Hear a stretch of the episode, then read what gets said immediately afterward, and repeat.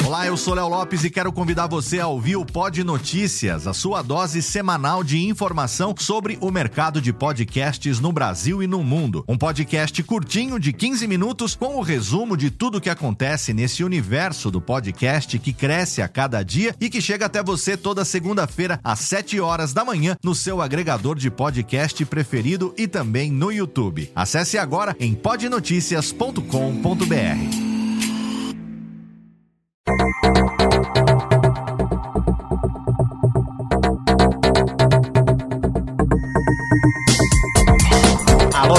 Técnica, alô Técnica, baixa a trilha técnica, seja muito bem-vindo ao episódio número 31 do Alô Técnica. Hoje nós começamos uma nova série chamada Soul Podcaster com um papo muito legal com Luciano Pires.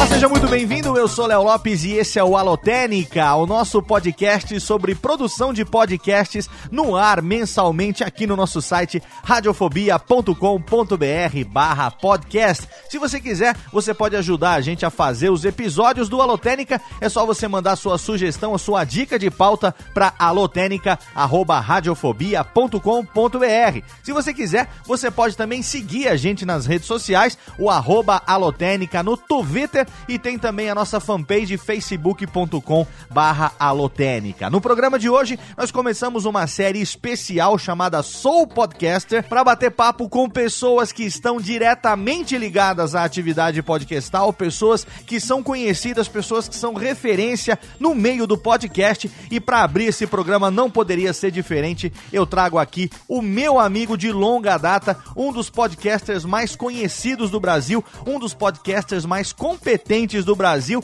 exemplo para muita gente. Meu amigo Luciano Pires, diretamente do Café Brasil e também do Leadercast, vai abrir esse nosso programa, essa nossa série especial de programas a partir de hoje aqui no Alotênica. Mas antes de entrar no tema, eu quero deixar para você aqui o recado, você que está ouvindo o Alotênica, você que gostaria de aprofundar os seus conhecimentos em podcast, você que não sabe por onde começar, eu tenho duas dicas para você. A primeira delas é o workshop de produção de podcasts online, um workshop com mais de 4 horas de conteúdo sobre produção de podcasts que eu fiz em São Paulo no final de 2013, esse workshop, mas ele é atualíssimo e transformei essas mais de 4 horas de conteúdo em 21 vídeos. Foram filmados em HD com duas câmeras, captação de áudio profissional e a apresentação já está incorporada na edição. Eu mesmo editei para você e você encontra todo esse conteúdo, tudo que você precisa saber,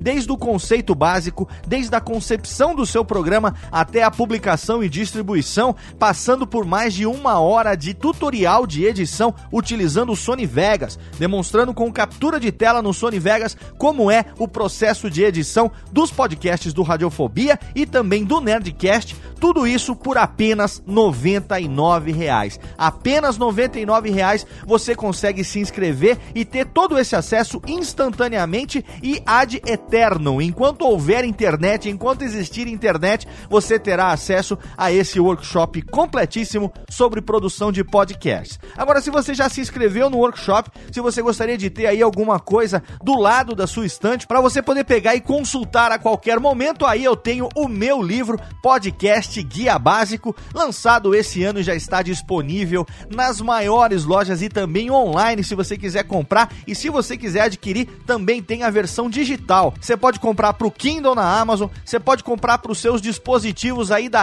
Apple, seu iPad, para o seu iPhone, para você ler onde você quiser através do iBooks na iTunes Store. Os links todos estão no post, você vai lá para o site e tem também os links para você poder comprar o livro na loja física. Recentemente nós estivemos em Curitiba, o lançamento lá, a sessão de autógrafos em Curitiba. Quero aproveitar para deixar aqui um grande abraço e agradecer a presença maciça dos amigos de Curitiba que lotaram as dependências da Livraria Cultura. A gente esteve lá dia 27 de junho e fizemos um evento fenomenal que contou com a participação especialíssima dos meus amigos Jovem Nerd e Azagal. É claro que você sabe, os criadores do Nerdcast do Jovem Nerd tiveram lá, na verdade eu estive lá com eles em Curitiba e quero então deixar aqui um agradecimento especial especial para todos que estiveram em Curitiba. Oficialmente, nós encerramos todos os eventos de lançamento, todas as sessões de autógrafo que tínhamos programada para o podcast Guia Básico. Fizemos em São Paulo, fizemos no Rio, fizemos em Campinas e também em Curitiba. Mas a gente pode ser que tenha também outras pessoas aí de outras capitais, de outras cidades do Brasil que queiram fazer. Então, se você está em outra cidade, se você gostaria que a gente fizesse mais uma sessão de autógrafos, se você está em São Paulo, não pegou a sessão que nós fizemos em fevereiro, acha que é interessante a gente fazer mais uma sessão em São Paulo ou em qualquer outra cidade do Brasil, interaja com a gente, manda lá através do Twitter, arroba alotênica, através do meu Twitter também, arroba Radiofobia, e aí a gente vai analisar de acordo com o termômetro, quem sabe nós não podemos também programar outras sessões de autógrafo do meu livro Podcast Guia Básico, o primeiro livro técnico feito sobre produção de podcasts em português, está aí, publicado pela Marsupial Editora, disponível para você, tanto na edição impressa como na edição online. Não só tem o Alotênica, como tem também o workshop para você que quer fazer o curso, tem também o livro para você que quer ter aí do ladinho para você poder ler e consultar com ilustrações fenomenais, homenageando meus amigos da Podosfera, ilustrações do meu também amigo Leandro Caracciolo. Então é claro que ter a edição física, a edição impressa é muito bacana também. E se a gente se encontrar, quem sabe eu também não posso te deixar aí aquele pornógrafo, né? Aquele autor, aquela dedicatória especial. Afinal de contas, se você tá ouvindo isso, se você acompanha meu trabalho, você é o responsável por tudo isso que está acontecendo por curso, por livro e também aqui pelo Alotênica. Maravilha? Então, Técnica, solta a vinhetinha porque agora a gente vai começar de vez o tema de hoje com a presença especialíssima de Luciano Pires. Alô, Técnica! Alô, Técnica! Alô, Técnica! Segue programação Técnica!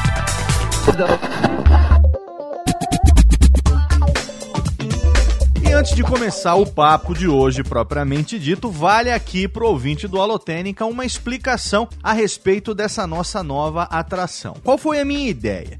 Muitos dos nossos ouvintes, é claro que a maioria é relacionado à produção de podcast, ou produz, ou gostaria de produzir, e pelas perguntas que eu recebo, pelos feedbacks que eu recebo, tanto através do e-mail, como também no Twitter e também no nosso grupo lá na nossa página do Facebook, muita gente pergunta a respeito da da experiência dos podcasters, a experiência das pessoas que produzem podcast no dia a dia, que estão relacionadas com a produção no dia a dia. Como esse programa aqui ele é apresentado por mim sozinho, então muitas vezes eu passo aqui para você a minha experiência e é claro também falo um pouco a respeito dos amigos, das pessoas que eu convivo, dos podcasters que fazem parte do meu círculo de amizades e que eu conheço. Mas por que não então trazer também de vez em quando aqui alguns desses nomes para conversar com você e passar para você a sua experiência. E aí, eu não poderia fazer nada além de chamar para o primeiro programa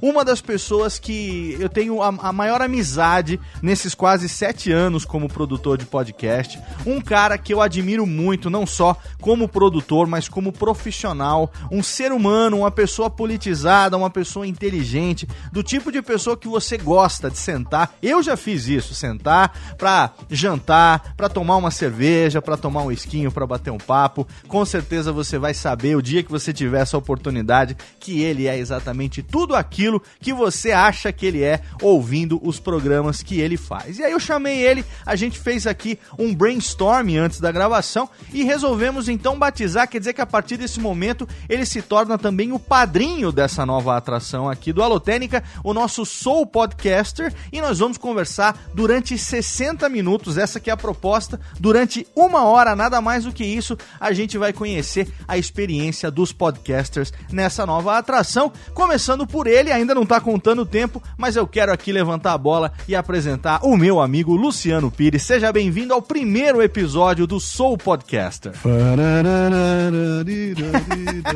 o que? O poderoso chefão? Padrinho, cara? É o padrinho, Godfather, exatamente. Muito bom. Legal, Léo. Que bom, que bom, que bom ser convidado, que bom você ter essa ideia aí da gente é, registrar essa experiência, né? O, podcast é uma coisa nova que ainda tá, apesar de estar tá há 10 anos aí na, na, na área, né? Uhum. Eu acho que é, é, importante a gente trocar essa ideia e passar essa experiência para as outras pessoas, porque uh, ganha-se muito tempo, sabe? Quando eu, eu aprendo com as quebradas de cara dos outros, eu ganho tempo, né? Com certeza. Eu acho que, é, acho que é, uma, é uma atitude generosa essa sua aí, eu fico felicíssimo de de ser convidado para inaugurar essa nova série. Eu agradeço por você ter aceito o meu convite. Em primeiro lugar, fico feliz que você tenha gostado da ideia, até porque eu já falei isso para você em off. O seu novo lançamento, seu novo podcast, o Leadercast, foi o chute na bunda que faltava para eu assumir essa atração nova aqui, para eu tirar essa atração nova aqui da gaveta e trazer essa série de entrevistas. Eu acho que quanto mais rápido, né? A gente, o que é bom, experiências boas, as trocas de, de ideias e, e vivências, é, o Leadercast está mostrando isso, elas não podem ficar engavetadas.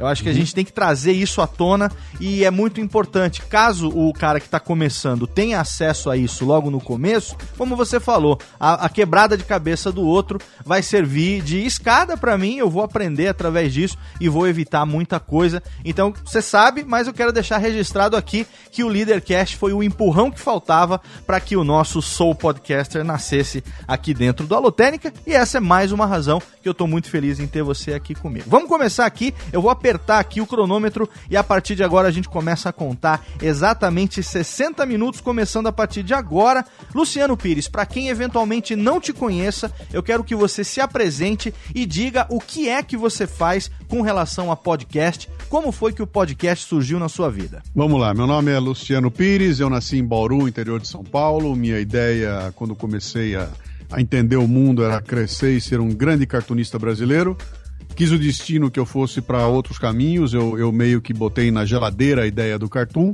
e fui acabar uh, sendo um, um, executivo de uma multinacional onde eu fiquei durante 26 anos da minha vida. Certo. Depois de 26 anos, saí da empresa e consegui uh, retomar aquela ideia do cartoon e retomar coisas que eu adorava fazer, que era o desenho, era escrever, etc e tal e a partir de 2008, mas na partir de 2001 eu volto a escrever e desenhar, fazendo isso aí como uma, um hobby, né? Uhum. Uh, começo a publicar um outro livro e em 2008, quando eu saí da empresa, eu mergulho de cabeça na, no Café Brasil Editorial, que é isso que eu faço hoje. Eu tenho uma, aquilo que eu chamo, é uma, é uma editora de conteúdo que eu chamo de fertilizadora cultural. Eu aqui junto as ideias e, e, e, e publico de várias formas, né? Eu tenho eu chego até as pessoas através de artigos semanais, através de vídeos, através de podcasts que também são distribuídos pela rádio, através de cartoons, através de palestras, várias formas que eu utilizo para para distribuir aquilo que eu chamo de iscas intelectuais para as pessoas. Né?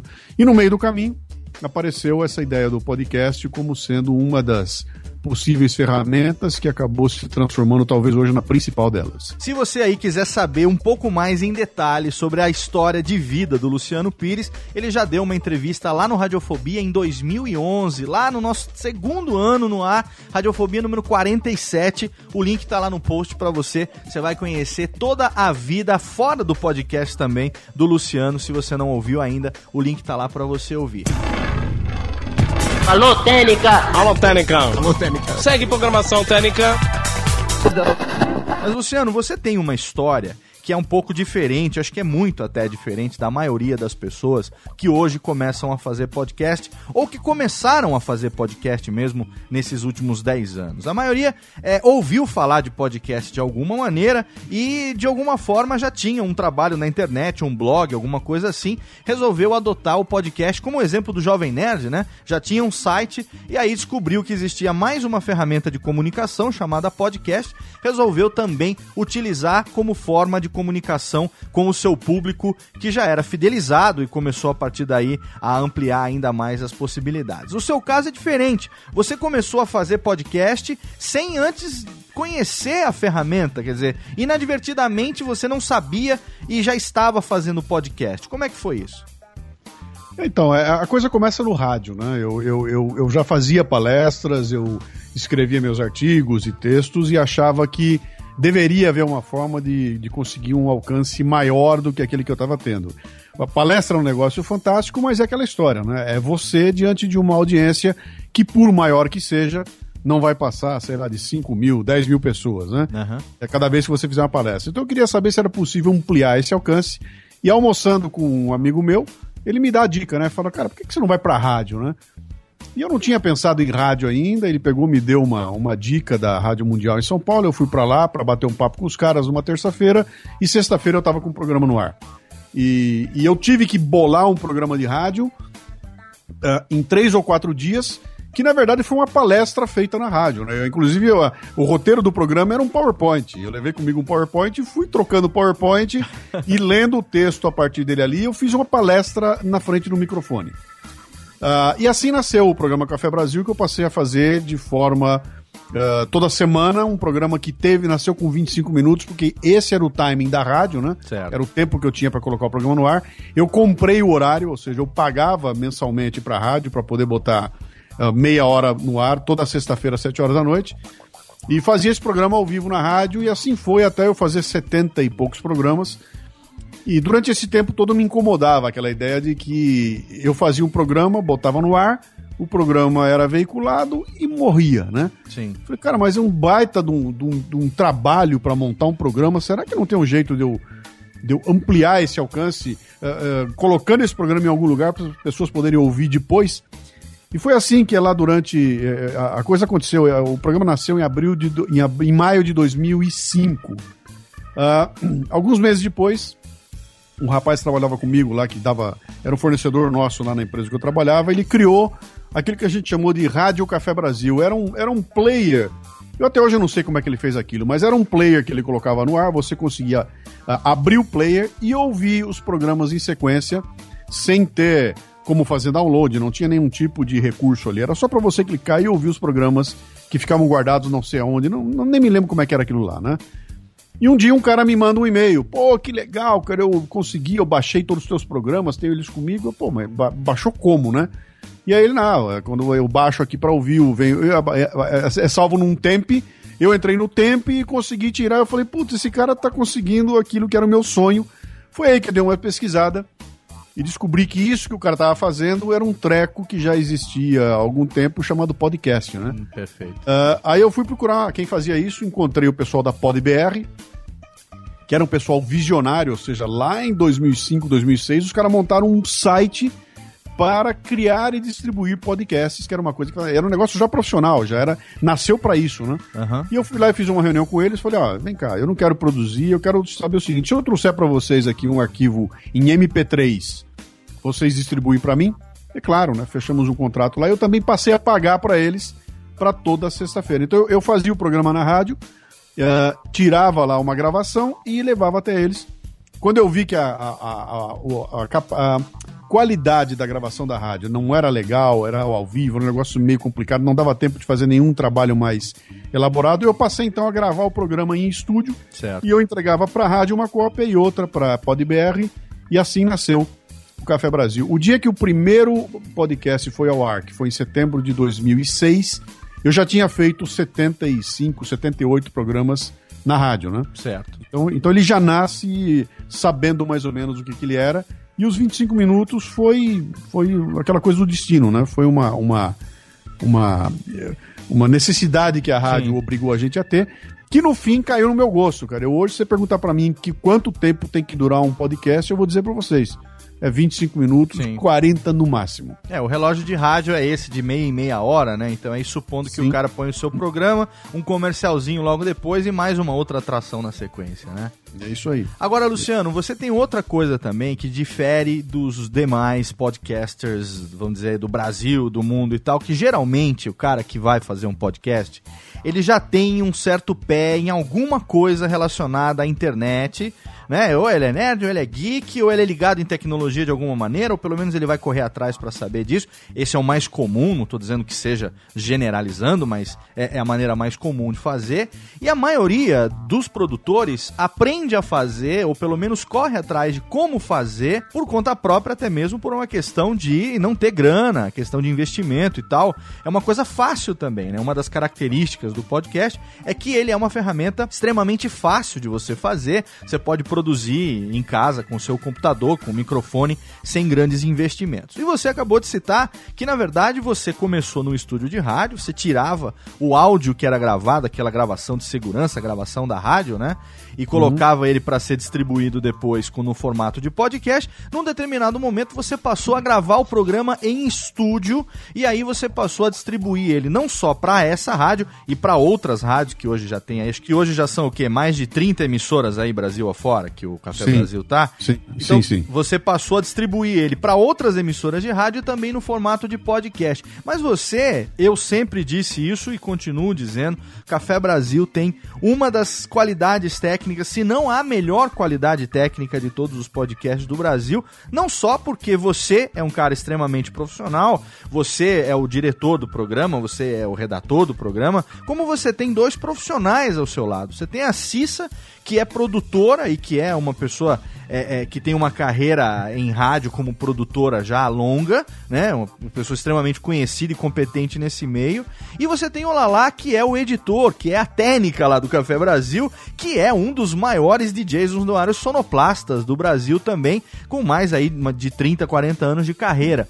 Que foi você, ao invés de você falar, não, peraí, então vou aprender a fazer esse negócio aqui e vou distribuir no formato de podcast ou você falar, não, eu vou pagar um estúdio, eu vou pagar profissionais, eu vou contratar pessoas, eu vou tirar um dinheiro do meu bolso, até porque no começo acredito que você não tenha tido retorno financeiro para isso, né? Eu vou uhum. fazer isso, vou pagar, vou fazer um negócio de qualidade para distribuir. Como é que foi isso? Então, só para não perder aqui, não esquecer, eu levei sete anos para ter algum retorno com o Café Brasil. Né? Caraca, né? sete anos. Sete anos eu paguei para fazer o programa e paguei uma nota alta pra fazer Você não programa. pagou pro sobrinho que faz site, não, né? Você não, pagou, não, como eu, eu tava paguei, dizendo, pra... Eu paguei pra valer. E, uhum. e, o programa, quando ele entrou no ar, quando foi ao ar o primeiro podcast Café Brasil, ele já foi gravado no estúdio, né? Ele já... Ele nunca chegou a sair da rádio direto para o podcast, porque quando eu ouvi a primeira gravação de segurança, falei era muito complicado. Também não havia nenhuma... nenhuma segurança na hora da gravação lá. Era, eu, eu, quando ele entrou no ar já era, já era estúdio, né? Eu fazia Sim. com o estúdio do do Sérgio Sá. Certo. Uh, um dia eu fui fazer uma gravação uh, uh, no estúdio do Lalá, conheci o Lalá ali na hora da gravação, fiz uma gravação qualquer que não tinha nada a ver com o podcast, era só a minha voz, pelo pessoal do, do, do programa de rádio que eu participava.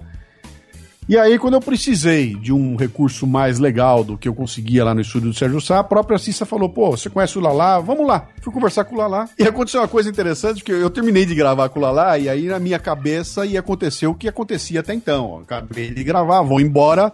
Um belo dia, dois, três, quatro dias depois, o cara me ligava, ó, já tá pronto aqui, eu ia lá, pegava um CD, aí eu ia revisar a partir do CD, e aquela loucura toda. Não, quando eu terminei de gravar com o Lalá, deu cinco minutos, eu fui perguntar para ele quando é que ele me dava o CD, ele me deu um pendrive com o programa pronto na mão, né?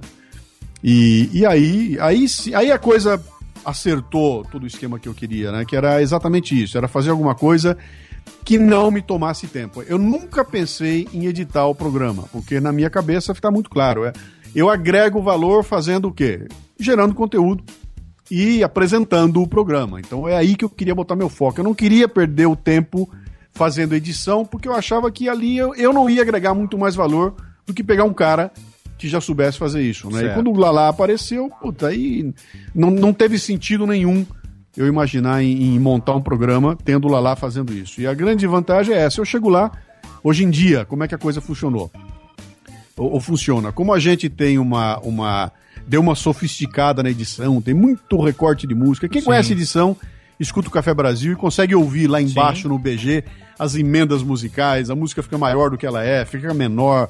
Tem uma, tem um, tem uma costura de áudio no final que o Lala faz ali na hora em que a gente está gravando, né? Sim, e eu é. termino o programa, é 10 minutinhos, nem isso, é 5 minutos, eu tenho o programa pronto na minha mão, o que possibilita a gente, numa tarde ou numa manhã de gravação, eu consigo fazer dois programas, ou seja, a gravação mensal do Café Brasil me toma dois meios dias. Né? Em quatro horas a gente. Seis horas, a gente faz quatro programas, né? Sim.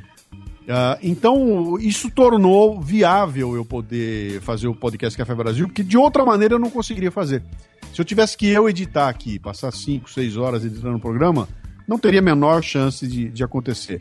Da maneira como eu montei, cara, na boa, eu vou lá, a gente senta, em dois dias a gente mata os quatro programas mensais e eu consigo assim manter uma regularidade. São 460 programas semanais sem ter falhado uma semana, né? Perfeito. E, e, e, há quase há nove anos, vamos completar 10 anos no ano que vem, né? Sim. Então, é, é, é isso faz parte de uma visão que é muito clara para mim. Não tem cabimento eu gastar meu tempo que eu deveria estar criando conteúdo fazendo edição do programa. Certo. E, a, e não há nenhum desmerecimento aqui a quem faz edição. Claro. Pelo contrário. Né? Claro. Eu, é, é meu tempo de vida, quer dizer, onde, onde eu posso gastar o tempo? Se eu fosse gastar o tempo editando, eu não teria tempo de estar criando conteúdo. Claro. Então essa, essa divisão para mim é muito clara, né? Quer dizer, não há a menor possibilidade de eu fazer um programa eu editando. Perfeito. Mas agora eu te pergunto o seguinte: você não tem possibilidade de gastar o seu tempo fazendo edição, mas para isso você precisa ter a possibilidade de investir no que você está gastando para que alguém faça isso, né? Então Sim. você bancou o programa do seu bolso durante sete anos. O podcast, na grande maioria, mais uma vez eu estou aqui generalizando, mas eu estou levando pela maioria do universo de quem produz, produz o podcast com isso não, não há nenhum pecado nisso também, né? Mas produz o podcast com uma visão amadora, uma visão de hobby. O podcast não é prioridade para muita gente. O podcast ele é um passatempo, ele é uma maneira de reunir os amigos para falar de um tema que ele goste ou que ele entenda. Enfim, a gente conhece, a maioria dos podcasts tem essa, essa, esse lado de hobby, esse lado amador. Como é que você, durante sete anos, sustentou o podcast? É, você tinha uma visão de que ele um dia poderia vir a ser um negócio, ou você acreditava que valia a pena o investimento para que a sua atração tivesse no ar? Como é que foi essa relação entre você e a possibilidade que o podcast poderia ou não trazer de retorno desse investimento que você fez? Então, Léo, isso é uma decisão estratégica que, que, que tá lá no nascimento do programa, né? O dia que eu me preparei para fazer, que eu fui lá na rádio, conversei com o pessoal, e a rádio me deu, eu, na, na época custava R$ 2.500 por mês para eu poder botar quatro horários ali na rádio, né? Quatro, 25 minutos é, na rádio. O né? arrendamento né? do horário, né? Da, Isso, da custava R$ 2.500 por mês, era, uhum. era esse valor da época, né? Mas eu, eu encarei isso tudo como uma vitrine para mim. Qual era a ideia do programa? O programa nascia para que o nome Luciano Pires, o palestrante, tivesse penetração pelo mercado afora, que, que, eu pudesse ser uma vitrine, que eu pudesse, a partir da, da exposição com o, o podcast, eu gerasse negócios para mim do ponto de vista de clientes me buscando para fazer palestra, gente conhecendo minhas ideias, etc e tal, né? Certo. Então havia uma ideia de que o custo que eu tivesse aplicando, o dinheiro que eu estava colocando no, no podcast era um investimento que era muito mais barato do que se eu tentasse botar um anúncio de um terço de página na revista Exame para dizer contratem o Luciano Pires, Sim. por exemplo. Né? Você, na ocasião, já era palestrante, você já tinha Sim. o quê? Dois livros publicados na época? É, quando eu comecei o, o, o, podcast em 2005, eu já tinha dois. Tinha o, o brasileiro e o Brasileiros Pocotó, e o meu Everest. Sim, você já sim, tinha se desligado da empresa na qual não. você foi executivo durante 26 anos, não ainda? Não, não, não. Eu comecei o programa em 2005, podcast em 2006 e me desliguei da, da empresa em 2008. Quer dizer, havia uma fonte de renda para mim, eu ganhava certo. dinheiro já. É, é, é, trabalhando como executivo numa empresa e evidentemente que isso me deu a possibilidade de montar um projeto profissionalizado, né? Certo. Então, mas me custou uma grana, cara. Claro. Custou nota alta, né? Mas eu tinha certeza que em algum momento essa coisa daria um retorno. Primeiro, o retorno que eu imaginava era o seguinte: ah, cara, se eu conseguir marcar uma. marcar palestras e, e, e ser pago pelas palestras, está pago o investimento feito no programa, né? Perfeito. Eu não, eu não imaginava ainda que o programa em si, o podcast em si, pudesse vir a se tornar um centro de lucro para mim, ou ganhar dinheiro com o podcast, né? Certo. O ganhar era uma coisa uh, uh, indireta. Exato. E cinco anos depois, sete anos depois, o programa mostrou que havia a possibilidade dele se tornar uma fonte de de renda como ele é hoje. Então, hoje, o segundo negócio do Café Brasil Editorial. Primeiro são as palestras do Luciano Pires, segundo é o podcast. Perfeito. Então, isso que você está dizendo ratifica uma, uma posição que eu tenho a respeito das possibilidades práticas do, do uso do podcast. Né? É, no meu livro, o podcast Guia Básico, lá no capítulo final tem lá um apêndice é, para quem quer um bônus track que eu chamo para quem quer ganhar dinheiro com podcast é, uma mensagem de três páginas sobre, filosofando a respeito desse fato. E eu acredito piamente que, mais do que mídia, mais do que ganhar dinheiro com publicidade, o podcast ele pode ser muito bem utilizado como a vitrine do profissional que o está fazendo. Seja na área de comunicação, no caso como podcaster ou como host, ou seja na sua própria área de atuação. Então isso que você está me dizendo ratifica é, é, esse pensamento. Quer dizer, você como um empresário, como um executivo, como um palestrante, como uma pessoa da comunicação, teve a primeira visão do podcast como ele sendo uma possibilidade de marketing pessoal, de vitrine, uma maneira de você se expor, com investimento sim, mas como você disse, um investimento menor do que fosse é, se você tivesse que investir em marketing em grandes meios. E aí, agora, sete anos depois, com a competência, com a periodicidade, com a qualidade técnica, enfim, com a fidelização do seu público, o podcast se tornou é, rentável para você também através de publicidade. Você tem aí Sim. cinco, seis, sete anunciantes hoje. Alguns estão com você há mais tempo, outros estão com você há menos tempo. Mas quem ouvir hoje um episódio do Café Brasil vai ouvir ali é, inserções e oferecimento desses é, dessas empresas que estão apoiando você. Como você viu isso? Teve um momento que você é, é, imaginou que, que esse seria o caminho ou foi é, por obstinação que você conseguiu fazer a coisa toda acontecer? Eu acho que foi por, por obstinação, mas, mas deixa eu só comentar essa visão que você coloca aí. É, da, do, do, podcast começar como uma vitrine para um outro produto. Quer dizer, isso é um grande limitante para as pessoas que querem começar um podcast para fazer dele um seu, seu ganha-pão, né? Se a pessoa não tiver o que vender através do podcast, ela não tem sentido é, é, é começar um podcast desse jeito. E certo. eu sei de muita gente que começa o podcast como sendo uma alternativa, cara. Quero, quando crescer, eu quero viver de podcast. Certo. Se você não tem um produto a ser vendido, não tem sentido começar um podcast com essa visão. Certo. Ele vai começar com a visão, eu preciso botar no ar algo para ganhar dinheiro. Então, Perfeito. Então, no meu caso, é, eu comecei assim, como uma vitrine para o meu negócio. O dia que essa coisa cresceu e pegou, quando eu vi que eu estava com uma audiência super legal, tava tendo uma resposta muito boa da audiência, eu falei, cara, acho que dá para eu sair atrás de, de buscar uh, uh, patrocínio para o podcast, né? E o dia que eu fui buscar o patrocínio, eu, na verdade, fui buscar de forma profissional também. Eu não, eu não fui batendo na porta para dizer o seguinte: olha, eu sou o famoso quem, eu queria um anúnciozinho aqui. Não, eu, eu fui buscar uma empresa que vendia propaganda de nicho, propaganda de revistas dirigidas, revistas de nicho, e sentei com esses caras e mostrei para eles o podcast e falei o seguinte, ó, quando você entrar numa empresa para vender as revistas de nicho, põe na mesa um outro negócio que é o podcast que está nascendo, etc e tal. Certo. E, e, fiz com que eles criassem dentro da empresa um outro portfólio de produto. Quer dizer, eu vendo revistas dirigidas, revistas de baixíssima tiragem, que não conseguem ter um departamento comercial. Esse cara fazia o papel desse departamento comercial, né? Certo. Eu cheguei para ele e falei, pô, põe de carona o podcast aí. Esses caras botaram de carona e conseguiram a, o Itaú Cultural e o Auditório Ibirapuera Perfeito. sete anos atrás, né? Perfeito.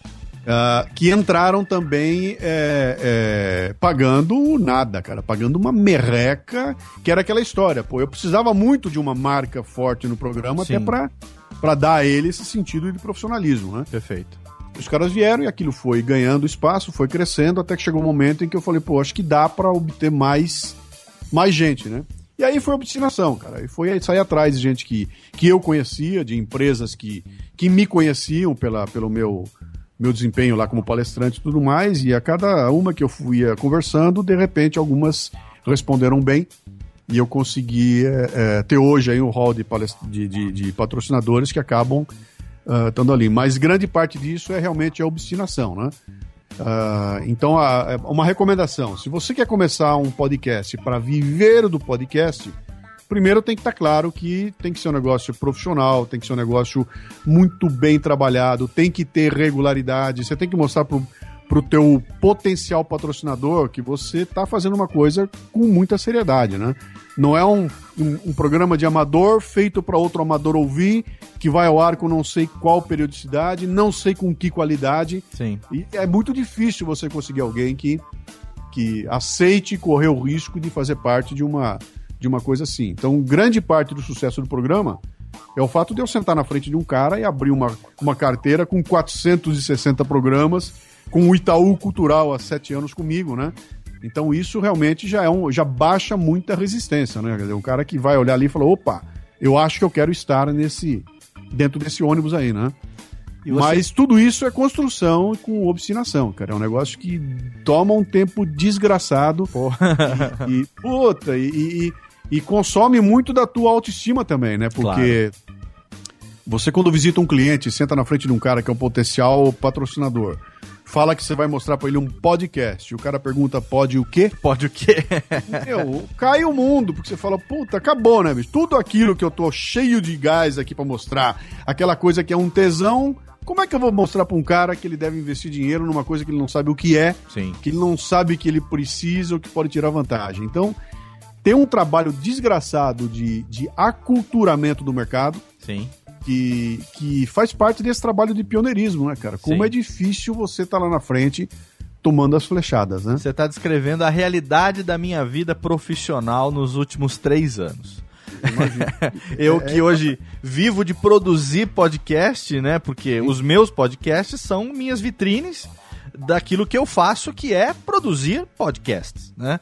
E aí as pessoas, como é que eu faço para ter um podcast no padrão do Nerdcast, ou no padrão do Tecnocast, ou mesmo no padrão do Radiofobia? Só que muitas vezes elas não sabem o que é o podcast, e aí eu tenho que fazer esse trabalho de abrir uma picada no meio do mato com um facão na mão, catequizar uhum. primeiro a pessoa, convencer ela de que ela não sabe, mas ela quer ter um podcast uhum. até você depois entrar, fazer uma proposta e fechar e tudo mais. Alô, Técnica! Alô, Técnica! Alô, Técnica! Segue programação Técnica! O que, que você acha da profissionalização do podcast? Você que está nesse caminho há 10 anos, fazendo esse programa chamado Café Brasil. Agora, recentemente, você lançou um outro projeto, daqui a pouco a gente vai falar dele. O que a gente tem certeza, o que eu tenho certeza, e você já falou isso várias vezes, é que você é um podcaster amador. Amador no sentido de que você ama aquilo que você faz. Né? Eu quero que você nos diga qual é a, a, visão que você tem do podcaster profissional. Como é possível profissionalizar? É preciso, não é preciso? É possível, não é possível profissionalizar o podcast? Bom, vamos lá. É, é, plenamente possível, mas, de novo, isso aí depende da, do teu plano, né? Qual é o teu plano? Eu tenho certeza que tem um milhão de gente que tá pensando em fazer o podcast porque curte e quer manter o podcast como uma curtição pro resto da vida e vai, vai fazer da forma amadora porque é isso que ela quer fazer e assim tem que ser. Parabéns, cara. Que faça, que continue fazendo. Eu acho que vai ter um público para isso e, e, acho que é, é, é necessário que aconteça assim. E também acho que as grandes inovações vão vir desses malucos aí, que vão estar. Tá, não vão estar tá nem aí para querer fazer um negócio que é, alinhado com os modelos de mercado. Vão fazer uma coisa maluca e possivelmente vão inovar aí na frente, fazendo a coisa de forma amadora, né? Quem tem a ideia de fazer de forma profissional, então vai ter que ter algumas, algumas, é, é, alguns cuidados. Vários deles a gente já falou aqui, muitos deles você já comentou na tua série aí do, do do Alotênica, você vai contando passo a passo como é que se faz o podcast e quem segue os passos que você contou ali já está indo no caminho da profissionalização, né? O, informações que eu preciso passar, assim, que acho que é interessante. Olha só, esse ano aqui de 2015, eu tomei a decisão de, no começo do ano, reservar um tempo para pegar uma pastinha. Pastinha é coisa antiga, né? Para pegar um iPad, botar debaixo do braço e visitar potenciais clientes. Então eu faço um levantamento pego caras legais aí que eu acho que podem ser potenciais clientes e vou lá, cara, marco uma reunião e sento lá e faço uma apresentação do que é um podcast para tentar pegá-los como é, é, patrocinadores. Pra você ter uma ideia, cara, eu, eu fiz esse ano aqui, desde o começo do ano, eu acho que 13 visitas grandes, sabe? Visitas assim. Sentei na frente do diretor de marketing de um baita potencial patrocinador 13 vezes. Caramba. E eu, to, e eu tomei 13 nãos na minha cara. Sabe? Ninguém, na verdade, olhou para mim e falou assim: não, não quero. A maioria absoluta diz o seguinte: olha, é, não vai dar agora, não temos. É, é, é não temos. É, é, verba, não vamos pensar, pá, pá, pá, mas os 13 deram para trás. Ninguém se predispôs. E eu não estou falando de nada milionário, cara. Estou falando de coisas pequenas, né? Sim. Uh, então, a primeira coisa, para quem está pensando em se profissionalizar, tem que entender que a briga, bicho, é jogo duro. É uma competição complicadíssima que tem um lado cultural dela que é pesadíssimo, que é você entrar num mercado que usa métricas que o podcast não respeita, ou até pela, pelo jeito que o podcast é, né? Sim. Quer dizer, vou conversar com um cara que trata o podcast como anúncio de rádio. Eu falo, bicho, não, não, anunciar em podcast não é botar anúncio em rádio. Ah, quantos views você tem? Cara, não é views. É, quantos page views? Não, não é por page view, cara. É, então, tem coisas que só o podcast tem e que você tem que ensinar para esses caras. Então, cara, o que eu já sofri na frente de mídia de agência, eu não quero nem ver esses bichos mais pela frente, porque é uma esnobação, cara. Você é tripudiado, é esnobado. E você sabe que o cara que tá na tua frente é um ignorante, ele não tem a menor ideia do que tá falando e fica cagando regra pra gente como se aquilo fosse o, a realidade. Então você tromba em paredes o todo o tempo, que é a parede da ignorância, né? Quer dizer, a pessoa não sabe do que se trata e tenta transformar aquilo num padrão de mercado que não existe ainda. Então, Sim. essa é uma grande dificuldade hoje da, da questão da, da profissionalização. Você consegue ter algum sucesso quando você pega na tua frente um interlocutor que gosta, que está apaixonado pelo podcast, que Sim. sabe como é que é. Sim.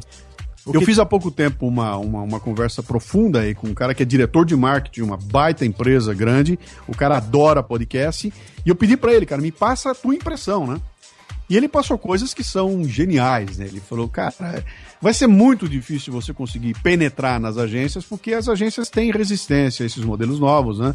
Elas têm compromissos com outras mídias antigas. Uhum. E a menos que você pegue um cara que seja um cara. Uh, um tomador de decisão que seja um apaixonado do podcast, você vai bater a cara na parede. Então, lição número um: temos que apaixonar esses caras grandes das agências ou os caras grandes dos clientes, sabe, os diretores de marketing dos clientes, tem que se apaixonar pelo produto para poder, quando você sentar na frente dele, ele ver aquilo como uma alternativa, né?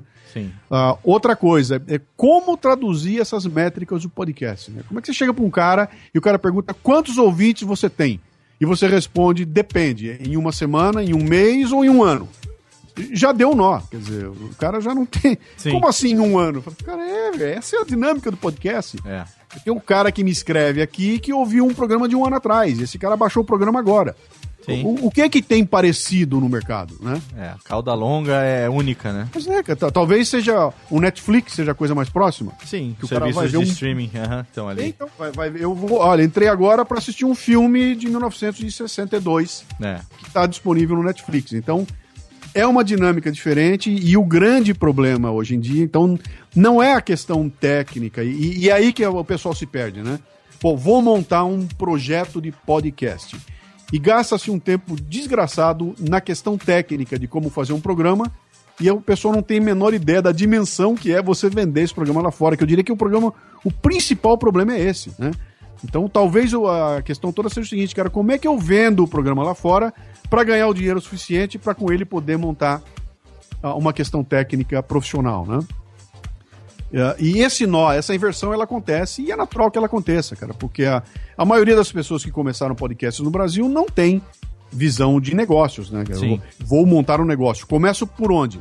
Pô, se eu sou um nerd, se eu sou um cara que quero pegar o meu blog e transformar em podcast, eu vou me fixar no que microfone eu tenho que usar, como é que eu faço para que é a questão técnica industrial que não é o problema, cara. Isso aí você o dinheiro compra, o, o o, o, o, o, podcast dos amigos da gente ensina, o YouTube ensina, todo mundo ensina como resolver a questão industrial. O problema todo está nessa questão do relacionamento, de abrir caminho, de poder você mostrar que é um produto viável lá fora, né? Sim. Então, não é uma coisa fácil, não é um negócio que você consegue resultado de uma hora para outra. Sempre vão existir as exceções, é claro que tem que ter, mas a maioria, na regra, vai bater a cabeça na parede, cara. Eu bato até hoje com o Café Brasil, imagina é, é, um cara que tá começando hoje, como é que vai ser, né? Alô, Técnica! Alô, Técnica! Alô, Técnica! Segue programação Técnica! Você citou agora na sua fala algo muito interessante nessa última pergunta. É, a maioria daqueles que começam a fazer podcast no Brasil não tem uma visão ou uma experiência de negócio e, obviamente, que não tem, tem dificuldade na hora de administrar isso. Por outro lado, tem muita gente aprendendo a questão do empreendedorismo através do podcast. A questão da liderança também através do podcast, que é algo que é, nós não aprendemos na escola. Né? A escola tradicional não nos ensina, não nos estimula a sermos líderes, tampouco empreendedores. É, a gente vem daquele modelo que você tem que estudar para arrumar um bom emprego, né? Aquela coisa toda que te coloca dentro de uma hierarquia corporativa, mas a gente não é ensinado desde cedo que você pode sim ser dono do próprio nariz, arregaçar as mangas, ser empresário, ser um, um palestrante, um escritor, ou enfim, alguma coisa que eh, torne você dono do seu próprio destino e dono do seu próprio negócio e tal. E a questão da liderança, menos ainda. É, a gente vive hoje no Brasil uma crise de liderança que vem do topo da cadeia executiva até a, a, a, a casa, né, a residência das pessoas, né? que os problemas de família, de relacionamento, de pai e filho e tudo mais. É, você utiliza o podcast de uma maneira muito eficiente, de uma maneira muito inteligente é, nessas duas questões, na questão tanto do empreendedorismo quanto da, acho que da questão política e social também no caso do Café Brasil. E agora nasceu o Leadercast como mais uma iniciativa é, é de utilizar o podcast para se passar essa mensagem e você veio com uma proposta diferente. Eu quero que você explique para a gente agora o que que você vê dessa questão do, da relação entre empreendedorismo, liderança e podcast e por que que você decidiu arrumar mais sarna para se coçar agora com esse projeto. Então, Léo, o, o, termo técnico que a gente usa aí no mundo dos negócios, que é um termo em inglês, a gente chama de spin-off, né? Spin-off. Certo. Que é, o que que acontece? O spin-off, o que que é? O, o Leadercast é um spin-off do Café Brasil. Perfeito. Ou seja, ele, ele saiu de dentro do Café Brasil de uma forma até natural, né? O gatilho para ele sair de dentro do Café Brasil foi a entrevista que eu fiz com o Murilo Gun. Certo. Né? Tanto que o Murilo, a mesma entrevista do Murilo Gun que saiu no Café Brasil, eu repito no do Leadercast para fechar a primeira temporada, né? Perfeito. O que, que é esse conceito? Essa questão de liderança e empreendedorismo está na base do Café Brasil. Eu, ou, se, ou, se, eu tiver que botar em cima da mesa e alguém perguntar para mim o que, que você faz, o que, que teu trabalho é, de que consiste teu trabalho, eu falo, cara, meu trabalho é feito para desenvolver liderança.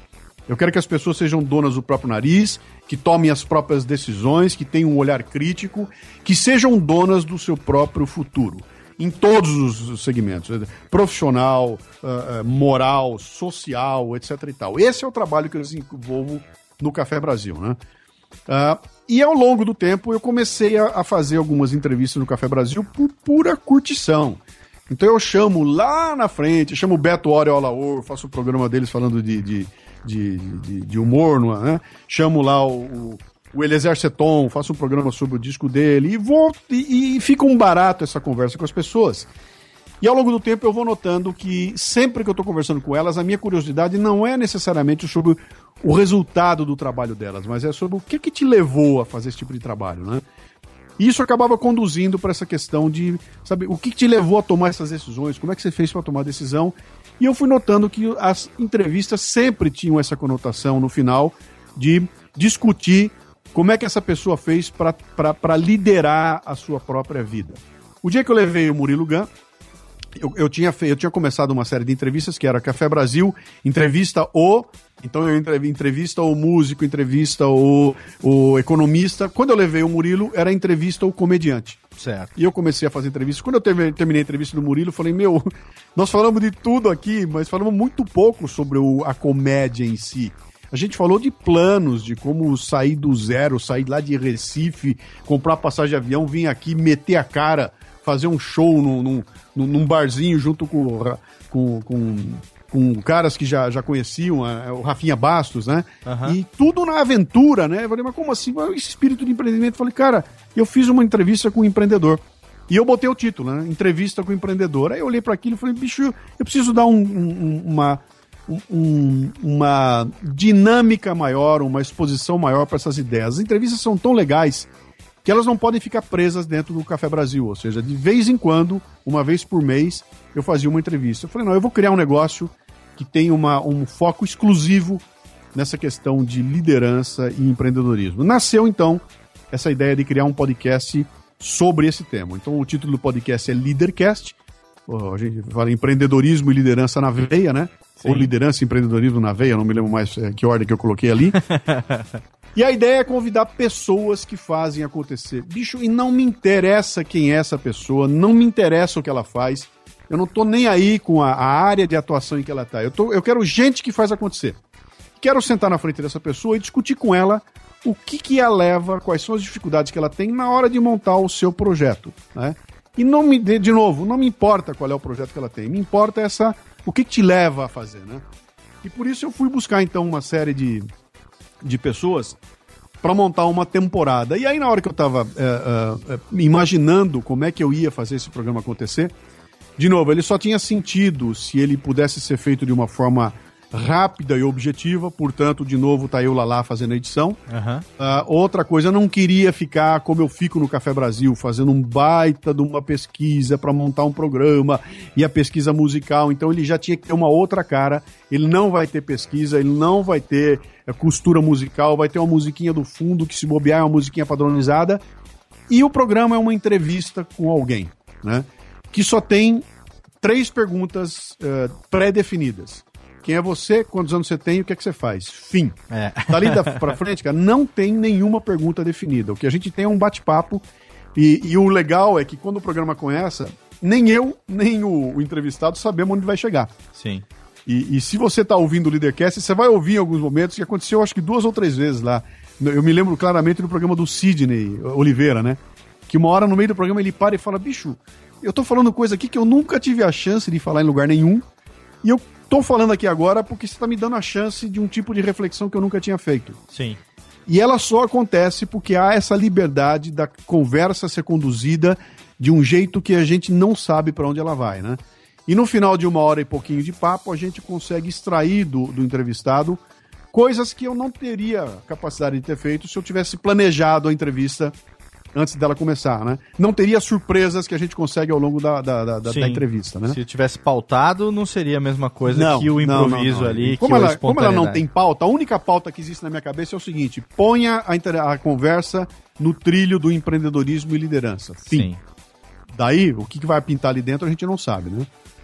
E outra coisa que na, nasceu também, que eu, eu tava imaginando a respeito, falei, cara, como é que eu vou fazer? Eu vou criar um programa e vou botar o programa sendo distribuído semanalmente, como todo, ou quinzenalmente, como é que eu vou fazer? E nessa conversa toda, pinta o Netflix de novo na minha frente, e eu falo, não, bicho, eu vou fazer temporada.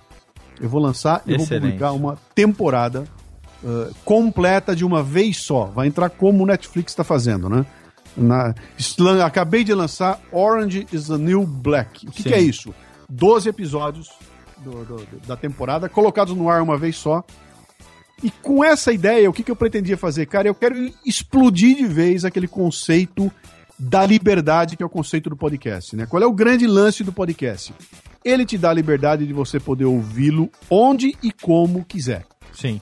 Mas ele tinha um outro problema que é o seguinte: eu só posso ouvir quando ele é botado no ar. Perfeito. Então eu tenho que esperar uma vez por semana até chegar um novo episódio do Café Brasil. Dessa vez eu falei, não, cara, eu vou implodir essa ideia. Eu vou botar os 12 programas Sim, na mão da pessoa. Você desconstruiu a questão da periodicidade. Exatamente. Sim. Quer dizer, existe uma periodicidade, porém ela é uma periodicidade de é, é temporada. É, é, a temporada, está temporada. Sim. Eu botei no ar 14 horas de conteúdo de uma vez só. Sim. Então, cada um tá ouvindo do jeito que quer. Eu sei de neguinho que tá ouvindo direto aqui, cara. Os caras estão me escrevendo, cara, já tô no programa número 3, comecei ontem, é. já ouvi 3 hoje, vou ouvir mais 3 amanhã. O cara tá fazendo uma, uma maratona, fazendo seguidas, né? maratona. Né? Eu até maratona. o momento dessa gravação aqui, eu tô, deixa eu conferir aqui que eu tava ouvindo agora antes de da gente gravar, o programa número 4, número 4 com a Sueli, é, que na verdade é o quinto, né? Porque o primeiro é o zero com o Ricardo, Sim. né? Sim. Então eu tava aqui em 25 minutos, ainda faltam mais sete programas pela frente. Mas então, eu já tá no quinto no programa, quinto você, programa. Já, você já tá com quase sete horas de conteúdo. Quase sete horas de conteúdo. É, é na cabeça, né? Tem sido a única coisa que eu tenho ouvido desde que foi lançado na semana pois, passada. Pois, pois é, e eu, eu não sou o que. Eu não, eu não sei o que, que vai dar isso. Eu não sei se isso é bom ou é ruim, né? Aham, claro. Eu falei, cara, vamos experimentar, bicho. Vamos, vamos lá. O Netflix tá aí e, tá, e é um barato. Eu, eu, eu, eu, eu, eu chegar em casa à noite e falar, pô, tô seguindo uma porrada de série no Netflix, né? Cara, não ter que esperar pelo próximo capítulo é uma Sim. delícia, cara. Então eu imponho o ritmo. E quando se tá bom demais, eu ouço dois, três, quatro, eu assisto dois, três, quatro um atrás do outro. Isso me dá um prazer fantástico. Será que eu consigo reproduzir esse prazer do Netflix no podcast? Essa é a ideia, então, de colocar ele no ar sob forma de temporada, né? Não sei ainda o que, que vai dar. Estão eu, começando a chegar agora. Sim, os feedbacks, os, os primeiros. Os retornos, uh -huh, né? Claro. E, e, é muito legal, cara. Eu tô recebendo retornos fantásticos, né, cara? Coisa assim que. Coisa que você não imagina que vai ouvir, o cara vem, de repente, uma, uma entrevista que eu achei que foi assim, fraquinha, o cara me escreve, ah, me abriu um horizonte maravilhoso. Sim. Eu falo, pô, mas essa não é entrevista legal, o legal é aquela outra, né? Uhum. Mas é aquela outra para mim, que sou o Luciano, cara. Pra outro cara que tá ouvindo lá, é, é outra coisa diferente. Né? Para mim, a do Padre Alexandre foi particularmente interessante, porque eu também sou sacerdote. Sim. E ter esse outro lado também, da maneira tão espontânea como ele colocou. O link está no post, é claro, para você aí, ouvinte do Alotênica, que eventualmente não conheça ainda o Leadercast, o Café Brasil, enfim, todos os links relacionados ao Luciano. Não precisa nem falar, é só você entrar no post, tá lá, não só das redes sociais, como dos sites e os feeds, tudo para você poder assinar nos seus agregadores. Alô, Técnica! Alô, Técnica! Alô, Técnica! Segue programação Técnica! Mas, Lulu, tem um negócio que eu preciso compartilhar com você, que é o seguinte. É, a questão do empreendedorismo na minha vida, ela é muito recente, né? É, eu tenho uma história de vida que, resumidamente, foram três períodos.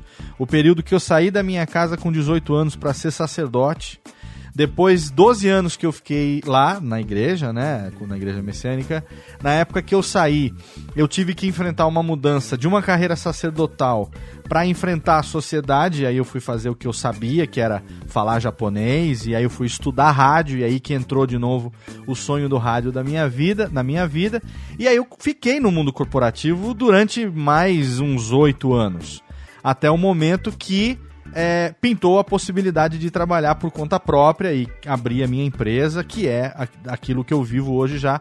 Agora em setembro vai fazer três anos que eu vivo exclusivamente disso. E essas experiências do Leadercast, eu tenho me identificado de uma maneira tão grande com tudo que tem acontecido, com todas essas experiências das pessoas, que eu me pergunto como você concebeu é, é, essa, essa ideia no aspecto do timing da coisa. Né? Eu acho que nunca foi tão necessário é, trazer experiências e incentivos de pessoas que têm, é, enfim, que já estão aí na, na, na luta há mais tempo para poder mostrar para as pessoas em geral que existem alternativas de caminho. É claro que tem que ser trilhadas com responsabilidade, com planejamento, mas que existem alternativas. Você vislumbrou isso é, e viu o podcast como a melhor ferramenta, por quê? Ah, é, ah, nada é por acaso, né, Léo? Essa, essa coisa, na verdade, fica clara para mim quando eu lanço o meu penúltimo livro, que chama-se Diário de um Líder. É um livro sobre liderança. Perfeito. Eu escrevi um livro uh, contando as experiências que eu vivi, eu fiquei sabendo ao longo do meu tempo de, de, de trabalho na, na, numa grande corporação. E, e, de uma forma muito leve, de uma forma bem legal, que são exemplos de coisas que acontecem no dia a dia para mostrar para as pessoas, né?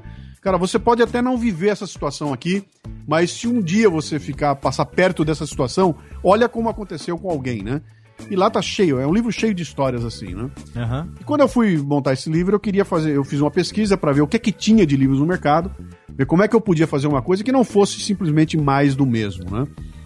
E ali ficou claro para mim, né, que a, o que acontece, cara, eu acho que nunca se escreveu tanto ou se falou tanto sobre liderança é. como se faz hoje em dia. Pois é. Se você botar a liderança na internet, aí você vai ficar enlouquecido, porque tem milhões de, de, de, de links, milhões de coisas acontecendo. Você não sabe nem por onde seguir de tanta coisa que tem, né? É, é demais, né? Aí, aí, então você olha, se de um lado nunca teve tanta oferta sobre liderança e de outro lado, nunca teve tanta falta da prática da liderança, tem alguma coisa errada. É, pois é. Alguma coisa errada. Ou, ou, ou, ninguém está entendendo o que está sendo falado, ou está se falando de coisa errada.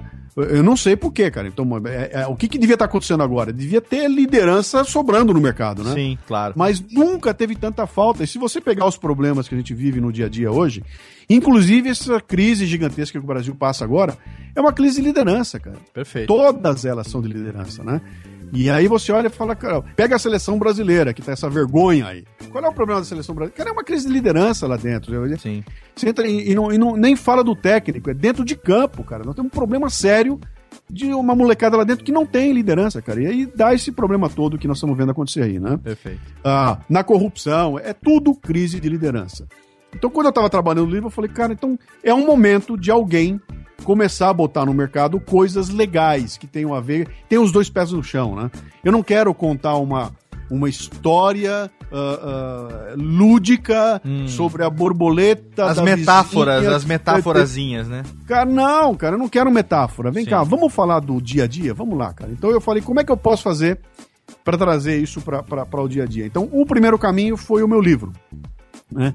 Ele é todo assim, ele não, não, é. As metáforas que tem lá são baseadas em, em, em, em, exemplos reais que aconteceram ou na minha frente ou eu fiquei sabendo deles lá, né? Então eu falei, eu preciso botar o pé no chão. E quando pintou a ideia do podcast, eu falei, cara, pô, é aqui, cara, eu vou contar histórias aqui. E na verdade, o que, que você tem no, no, no, no, no Leadercast, aquilo é puro storytelling, cara. Nós Sim. sentamos com um cara na frente do outro, cara, Perfeito. me conta. Me sabe? conta Como a sua é história. Foi? É. é tem uns exemplos legais. Você deu o exemplo do padre. Eu, eu, eu diria você que se, se, eu tivesse que explicar para alguém e dizer o seguinte: escute um para saber do que se trata, eu falaria para escutar o podcast do padre. Sim. Né? E o, e o Leadercast do padre é um, nasceu no Café Brasil. É, ele não, não foi criado pro Leadercast, não, né? Não, Aquela era uma entrevista feita para ser publicada no programa Café Brasil, que eu guardei. Falei, guardei comigo, falei, não, pera um pouquinho, essa aqui vai, vai, vai, vai de um jeito especial. Perfeito. Eu nem sabia o que era esse jeito especial. Mas tava Quando guardado. Leadercast, foi claro, né? Sim. Então eu pego um padre católico, que tem 30 e poucos anos de idade, que está à frente de uma paróquia, e converso com esse padre para dizer o seguinte, bicho, não vamos falar de religião, tá? Eu quero saber o seguinte, como é que você toca esse negócio da paróquia? Né? O que, que, você faz que você acorda de manhã, cara? Como é que é isso? Você tem que prestar conta? Você faz relatório? Como é que é a tua vida? Como é que você planeja a tua vida, né? E, cara, foi coisas, foi maravilhoso. Tem momentos ali, aquela sequência em que ele conversa comigo sobre o futuro dele, da aposentadoria dele, aquilo me deixou uma eu, eu tô até hoje Sim. impressionado com aquilo. Eu, eu, é. Cada vez que eu volto para aquilo, minha cabeça explode, cara, né? Como é que é a aposentadoria de um padre, né? Sim. Então, aquilo é um exemplo que eu queria trazer. Cara, que coisa fantástica você trazer isso para o meu universo, do meu dia a dia. E aquilo te leva a repensar uma porrada de coisas, Com né, certeza. Pô, olha como é que ele toca lá. Tem coisas que ele falou ali que servem muito bem para o meu dia a dia aqui. Que não sou padre, né? Eu que não tenho nada a ver com padre. Com certeza. Então eu, eu brinquei. Eu recebi hoje um, uma. Uma um comentário aqui de uma dona de casa, cara, que mandou um comentário para mim gigantesco, dizendo o seguinte, cara, eu sou dona de casa, minha vida é cuidar do meu marido e dos meus filhos, e eu tô amando o Leadercast, porque ele tá trazendo para mim pontos de vista que, dos quais eu não fiz ideia. Eu nunca trabalhei numa empresa, eu não sei como é que funciona. Sim. E ele tá me trazendo uma visão que eu não tinha desse, desse mundo lá fora e me dando uma nova perspectiva da minha vida aqui como a, a líder da minha casa, né? Fantástico então, isso. Pô, que coisa fantástica isso aí. Uma então, linguagem fácil, não, né? não me importa quem é que está me escutando. Eu não quero Perfeito. saber se você é vice-presidente de uma grande empresa, se você é pipoqueiro, Sim. se você está é, um tá, tá lançando né? a tua pequena empresa, não importa. Se, se você é um personal trainer que trabalha é, você sozinho, cara, tem coisa para você nos programas do Leadercast. E não importa quem é que eu tô entrevistando ali. O jeito como a entrevista é feita tem uh, ensinamentos sobre liderança para qualquer tipo de pessoas que estão ali, né? Perfeito. Uh, então, essa era a ideia inicial, né? Falei, então, se eu levasse alguém ali para falar do trabalho do cara, entendeu? Trouxe um cara que sentou na minha frente. O que, que você é? Ah, eu sou gerente de, de, de uma, de uma equipe grande de um banco. Eu sou diretor de marketing de um banco. Como é que funciona e tal, é? É, como é que funciona o marketing no banco? Isso Sim. não me interessa. Seria mais saber... um programa sobre profissões, né? É, eu quero saber sobre esse ser humano que tá sentado na minha frente, cara, o que que te dá medo, bicho? Sim. Sabe, o que que te impulsiona a fazer? E nesse momento, o programa fica universal, né? Com certeza. E você acaba de explicar é, de uma maneira indireta por que, que o Leadercast deu o chute na bunda que faltava para eu fazer essa atração que nós juntos batizamos de Soul Podcaster, o trocadalho mal, malandro, né, de Soul com alma, né, que já também foi herança do Café Brasil, do Soul brasileiro, que você devidamente autorizou e me ajudou. A gente fez um brainstorming aqui antes da gravação e tal, semana passada, né? É, e chegamos nessa, nessa, nesse, nesse nome. E a alma do podcaster é, acho que, o que move a pessoa que continua produzindo, que continua acreditando na mídia, seja como hobby, seja como ferramenta de divulgação do seu trabalho ou da sua empresa ou das formas que nós ainda não sabemos que vão surgir. Nos nossos minutos finais aqui, a gente tem os últimos seis minutos para terminar esse papo. É lógico que fazer essa pergunta para você a essa altura do programa fica extremamente redundante, mas eu gostaria de fazê-la mesmo assim. O que é hoje a alma podcaster do Luciano Pires? É o ouvinte, bicho. Para mim é o ouvinte. São, é, é, o retorno que esses ouvintes me dão, são os e-mails que eu recebo aqui diariamente, de todos os tipos, tamanhos e modelos. São as mensagens que vêm pelo WhatsApp.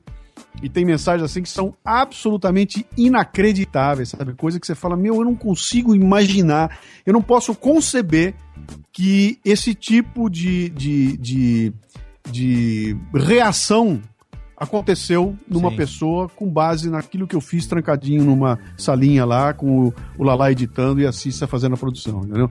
Eu não posso imaginar que alguém pudesse reagir dessa forma. E, e, esse tipo de coisa que vem, de repente você para e fala: Meu, eu tô mudando a vida de algumas pessoas, cara. Com certeza. E, e esse tipo de, de, de, consciência não tem, não há dinheiro no mundo que pague. Então, uma coisa é eu estar empregado numa grande empresa de terno e gravata agitando como cara de marketing e, e, aumentando a venda de autopeças no Brasil. Certo. Cara, tô cumprindo uma missão, é legal, tudo. Outra coisa é um carinha te escrever para dizer, bicho, resolvi tirar meus projetos da gaveta depois que eu ouvi você é, é, é, fazer isso ou aquilo num podcast, falar a respeito e tal. Mudei minha visão do Brasil quando ouvi teu podcast que falava sobre o olhar é, é, não poluído, uhum. né? Fala, Katsu, mano. Um rapaz de 18 anos, né? Eu tô sabendo um moleque de 18 anos. eu conheço essa história. Então, é quem ouviu o programa que eu fiz, o programa de aniversário Sim, nosso lá, tá né, tudo dos, lá. Dos, dos 10 anos do programa Café Brasil, uhum. eu só coloquei depoimentos das pessoas. E ali dá para entender. Não tem como sair de uma audição no programa daquele sem, sem ter dimensão da, da do tamanho da, da responsabilidade que está no colo da gente. Você então... lembra que eu te mandei um SMS? É, eu estava caminhando, ouvindo esse programa. E aí, enquanto eu caminhava, eu te mandava uma mensagem que eu tava chorando andando. Você não tá então, entendendo? Então, cara, com, eu te mandei. Você imagina a, a, minha, o meu impacto aqui, né? Eu te mandei um SMS e falei, Lu, eu tô aqui ouvindo o programa especial de 10 anos, eu tô chorando. Não dá para falar agora, até porque eu tô andando ao mesmo tempo, chorando Sim. e andando, mas eu te falo depois as minhas impressões a respeito, porque realmente foi, foi emocionante, foi muito e, legal. E pra, e quem não ouviu o programa, o que, que é aquele programa? É uma sequência de mensagens de depoimentos, que ouvintes né? mandaram pelo WhatsApp. Só sim, isso. Sim, foi. Não tem, não tem nada. O que tem entre uma e outra é eu dizendo, então vem o Léo do Radiofobia. É, são e entra uma mensagem. É, então, eu, eu, não, eu não tenho. Eu não criei nenhum conteúdo, eu simplesmente sim. reproduzi mensagens que chegaram pra gente ali. Então, quando você escuta aquilo, fala, cara, qual é a outra mídia que consegue causar um impacto desse tamanho, cara? Qual, qual é a outra mídia que consegue fazer com que um cara mande um e-mail pro patrocinador para dizer muito obrigado por patrocinar. É, o meu podcast. Cara, eu, os cara, o patrocinador meu que me falou, o cara me falou, falei, bicho, eu gasto um, um caminhão de dinheiro fazendo anúncio nas revistas. Nunca ninguém mandou um e-mail para mim me agradecendo por ter botado um anúncio de página inteira na Playboy. Agora, eu botei aqui no Café Brasil e tem chovendo neguinho me mandando e-mail para dizer: cheguei aqui por causa do Café Brasil, muito obrigado por anunciar no Café Brasil. Então, que raio de relação que é essa, né? De, de, de Sim. Sabe, de, de, troca que existe entre o isso... podcaster e o seu ouvinte. Então, por isso que eu sempre bato na tecla, falo que não existe podcast se você não tem os ouvintes do outro lado fazendo isso que eles fazem comigo, fazem com Sim, você, com fazem com outros caras que produzem podcast, cara. Essa, então, esse, esse retorno de eu, eu jogar uma bola no ar e o cara cabecear de volta para mim e eu devolver para ele, cara, isso é, isso é rádio dos anos 30 e 40, cara, né? Era rádio dos anos 40, com toda a dificuldade que o rádio. Você imagina Sim. se o rádio daquela época tivesse Facebook? Seria o que nós estamos fazendo hoje. Exatamente. Com, a, com, a, com, a, com a, vantagem de que eu boto o cara ouvindo a hora que ele quiser, quer dizer, ele não claro. tem que parar para ouvir, né? Então, essa coisa da essa mágica da voz da gente entrando pelo microfone, pelo, pelo, pelo falantezinho, explodindo no cérebro do cara, o cara sozinho, quer dizer, sou eu e ele, eu e ela, não é um 15 Sim. pessoas sentadas numa sala me ouvindo, né?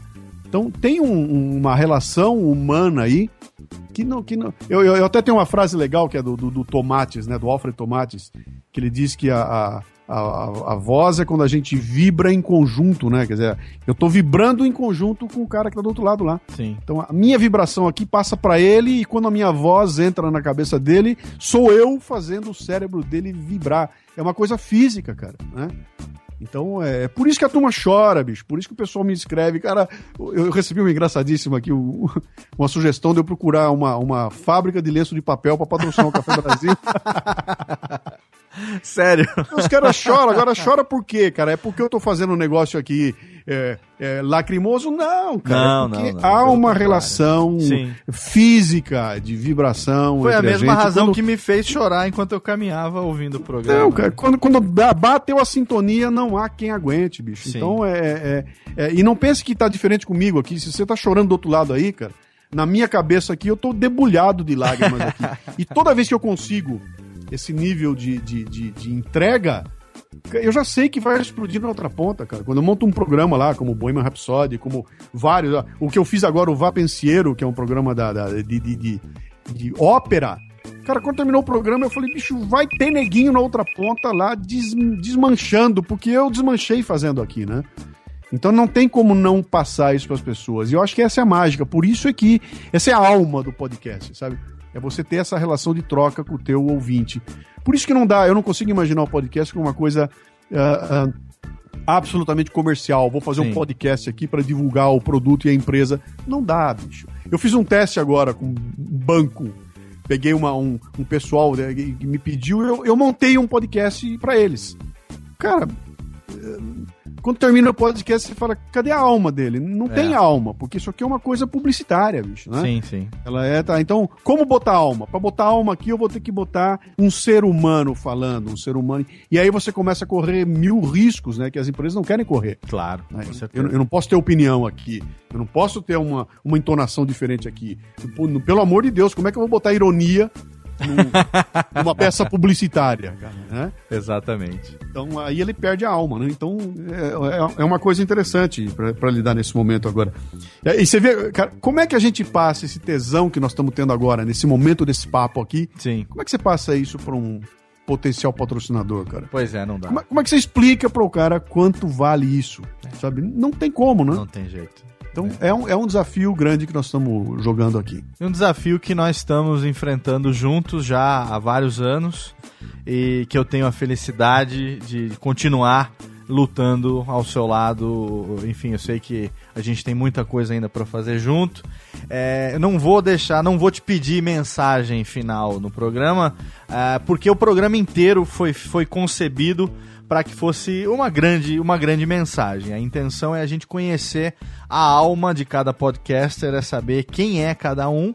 É, é, é um- é uma coisa que, enfim, a gente fez exatamente nos moldes do Leadercast. A gente tinha a temática, a gente jogou o mote aqui e viemos conversando e nisso. Uma hora se passou, uma hora agradabilíssima, que a gente encerra então aqui de maneira primorosa esse primeiro episódio, esse primeiro Alotênica especial. Sou podcaster. Lu, grande beijo pra você. Brigadaço pelo seu companheirismo, pela sua amizade de sempre. Quando você quiser, a casa é sua. Recado, dá só um recadinho final para os nossos ouvintes aqui do Alotênica que você quiser deixar, aonde que eles te encontram, o que é que eles podem fazer, novidades. Esse momento final é todo seu. Ah, eu, eu só, eu só quero que o pessoal que estiver pensando em trabalhar com, com podcasts não, não, não entenda como qualquer tipo de, de desestímulo essa coisa que eu falei que é difícil, cara. É difícil em qualquer profissão. Sim. Qualquer coisa que você quiser fazer para transformar ela no, no teu negócio, não tem nada fácil, cara. Tudo é difícil, tudo é complicado. E eu, não, eu diria a você que o podcast nem é dos mais complicados, né? Sim. Mas então é, o que eu tô colocando é o seguinte: isso aqui não é uma brincadeirinha, sabe?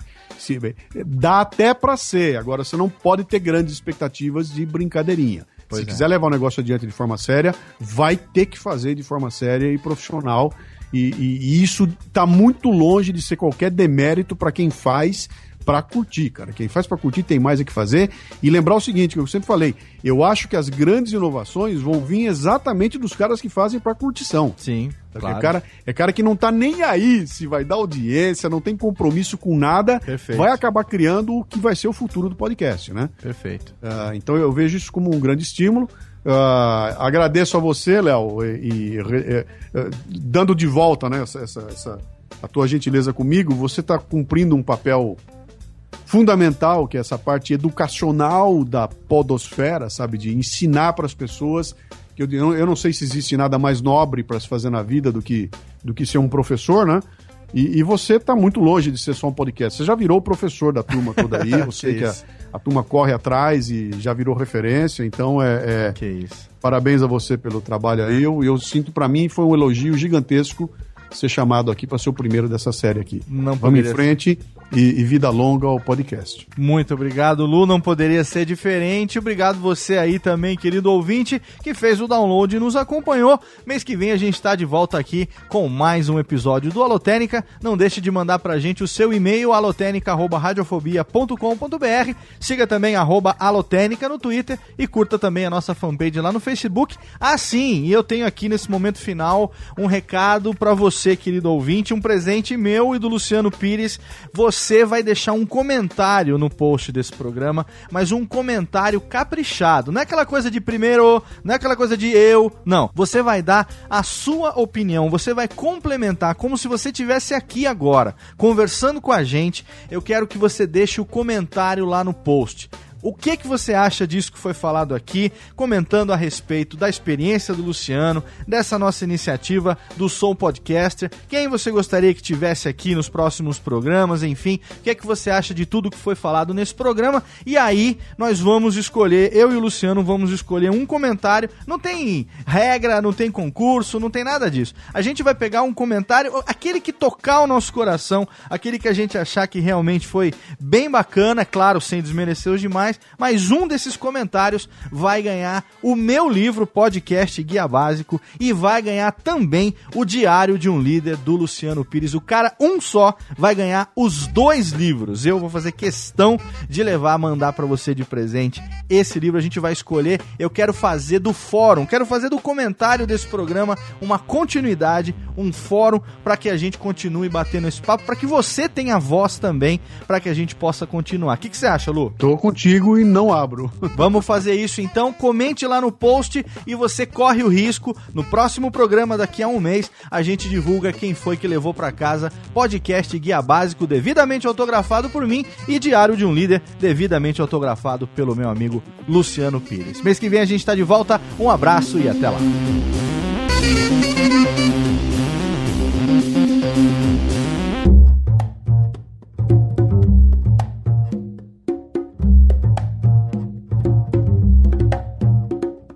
Este podcast foi produzido por Radiofobia, podcast e multimídia.